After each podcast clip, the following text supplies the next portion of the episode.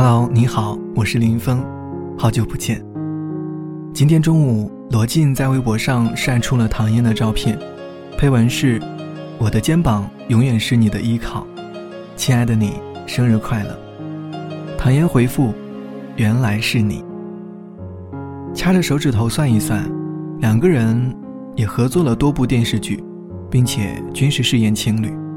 克拉恋人锦绣未央，也曾经多次传出绯闻，而如今掐在十二月六号这一天公开。你们看，明星也可以恋爱，被所有人都知道的。明星也知道，公开都挑一个最浪漫的契机。两个人的锦绣未央热映，明明可以在上映之前公开，赚足了噱头，但是罗辑没有。他不是因为被狗仔偷拍才会曝光了恋情，不是因为为了要帮新作品打名才公开的恋情，是因为唐嫣的生日，因为爱。遥想上一次唐嫣恋爱是在二零一零年和邱泽，邱泽在脸书上 PO 了一张在自己车里的图片，而他的车里竟然贴着唐嫣的照片，但是即便如此。面对记者的质疑时，邱泽仍旧表示否定。他说：“自己的粉丝百分之七十都是女粉，会掉粉的，不可以公开。”这段感情维持了将近两年，最终遗憾收尾。唐嫣无数次落泪，在分手之后，才被确认是谈过恋爱。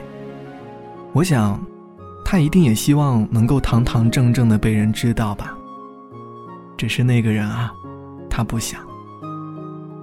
上网查一查，当年唐嫣的照片，真是满眼的伤心，硬撑着出席活动，继续工作，一步步从一个当年的小艺人，走到现在站稳了内地花旦的脚跟儿，美了，有代表作了。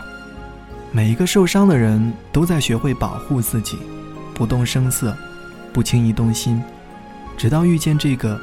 值得自己所爱的人，真好，恭喜他，有了那个愿意被大家所承认的爱人。我们圈子里有一个女孩网恋了，对，没有见过面，但是觉得特别契合，就先选择在一起的那种。男孩子很用心的呵护这段感情，从广东跑来深圳和女生见面，两个人一起选择了公开恋情。因为都在圈内，瞬间传开了。我问那个女孩子，要不要再等稳定一点再说？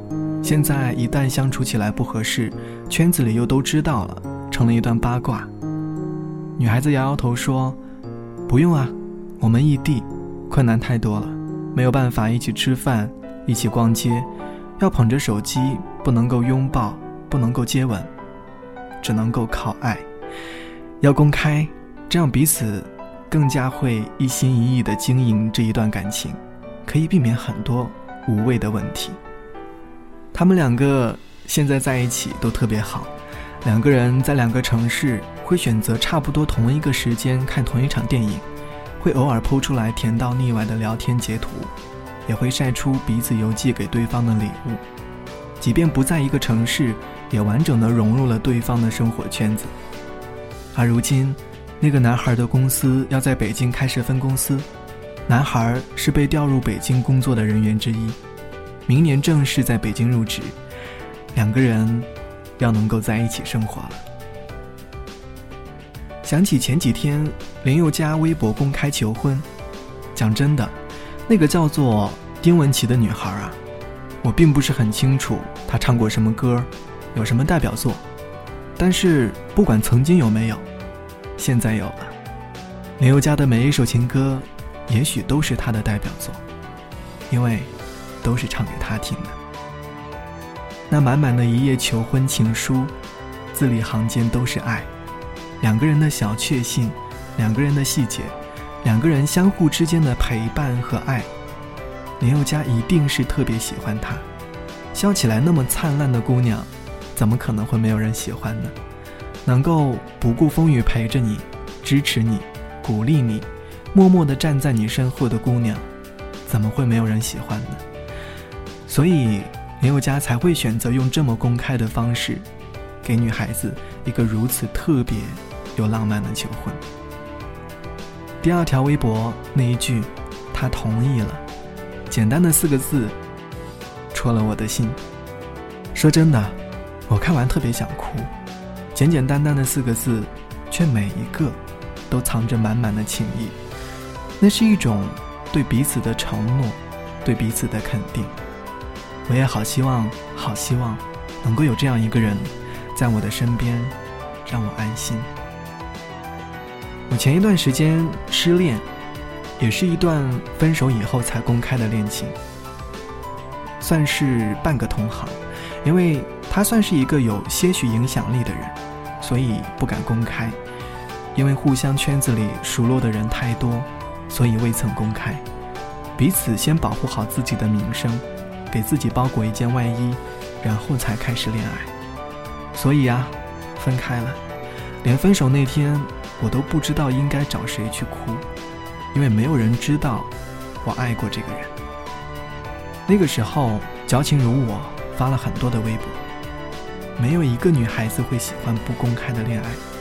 你要忍住嘴巴里不冒出他的名字，不当着外人的面炫耀你们的甜蜜，这种克制是挑战。希望你会知道，我的每一条微博都是发给你看的。